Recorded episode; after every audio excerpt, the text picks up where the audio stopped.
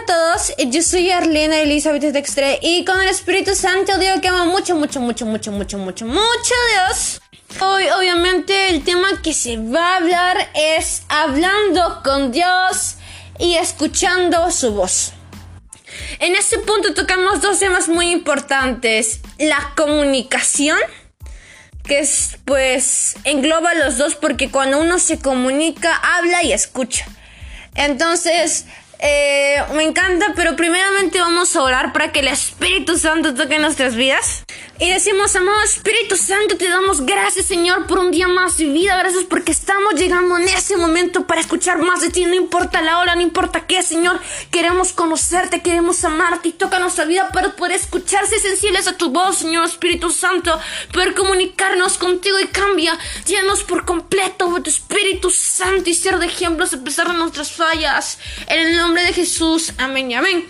Así que yo quiero que me acompañes a números capítulo 7, versículo 89. Y dice así, después de esto Moisés entró en el santuario para hablar con Dios. Allí, desde la tapa del, cofre del pacto, donde están los dos querubines, Moisés oyó la voz de Dios. Y esto me encanta porque eh, Moisés quería comunicarse con Dios, había una comunicación, una conversación. Y cuando entra ahí, directamente en ese lugar a escuchar los querubines en el cofre del pacto Moisés oye la voz de Dios. Y la comunicación no es solo hablar, sino también es escuchar. Ahí es lo que se trata de una buena amistad. Moisés y Dios tenían una amistad hermosa donde la comunicación era el punto principal, donde ahí se veía la obediencia y la fidelidad de unos buenos amigos. Y me encanta porque la amistad está conformada por obediencia, fidelidad, el escuchar y el comunicar.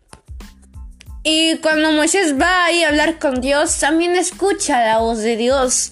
Y cuántos nosotros queremos ser esos buenos amigos, no solo, no solo centrarnos y saber que eso es el punto, sino que también mostrarle a otros ser buenos amigos, porque yo muchas veces fallo en no mostrar a Dios en mis amigos. ¿Por qué? Porque no muestro un buen ejemplo.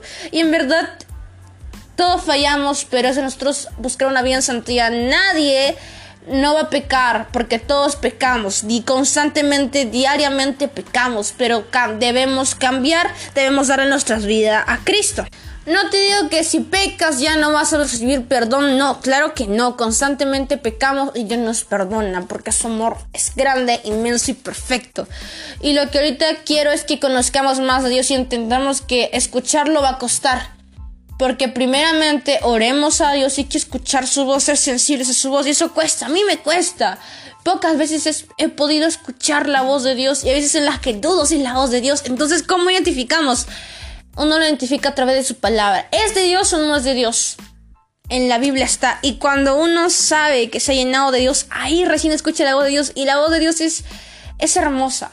La voz de Dios en verdad puede doler porque te dice verdades pero esas verdades traen al fin y al cabo las verdades duelen pero edifican y las verdades de Dios a pesar de que pueden doler edifican y te cambian y te renuevan.